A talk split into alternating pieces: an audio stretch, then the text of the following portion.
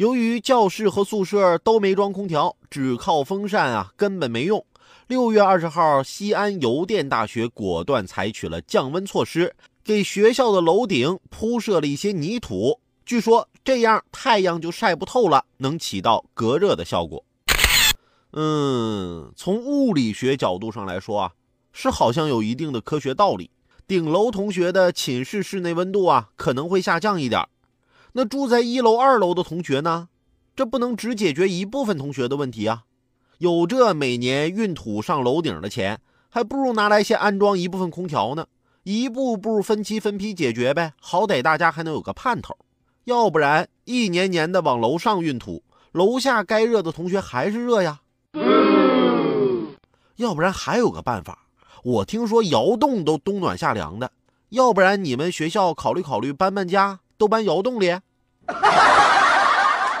西安邮电大学的同学们，请你们坚强，至少你们还有河南师大的同学陪着呢。河师大的同学呀，最近成立了个聊天群，叫“河师大半夜热醒群”，还 P 了一张宣传图，上面写着宣传语啊：专业桑拿，坚持不装空调，拒绝任何制冷电器，只用新鲜的大学生鲜榨。还挺有幽默感的啊！那我也要开一个上节目走半道中暑群，但是我不会 P 图啊。哪个有 P 图特长的小伙伴想要帮帮我，可以在新浪微博上啊私信我八八九海鹏。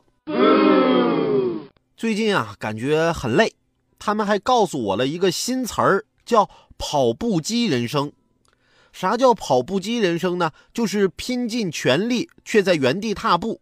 累个半死却不能休息一会儿的生活状态。我正趴在桌子上为自己的人生哭泣呢，我同事专门跑过来提醒我：“就你这体型，你还跑得动呢？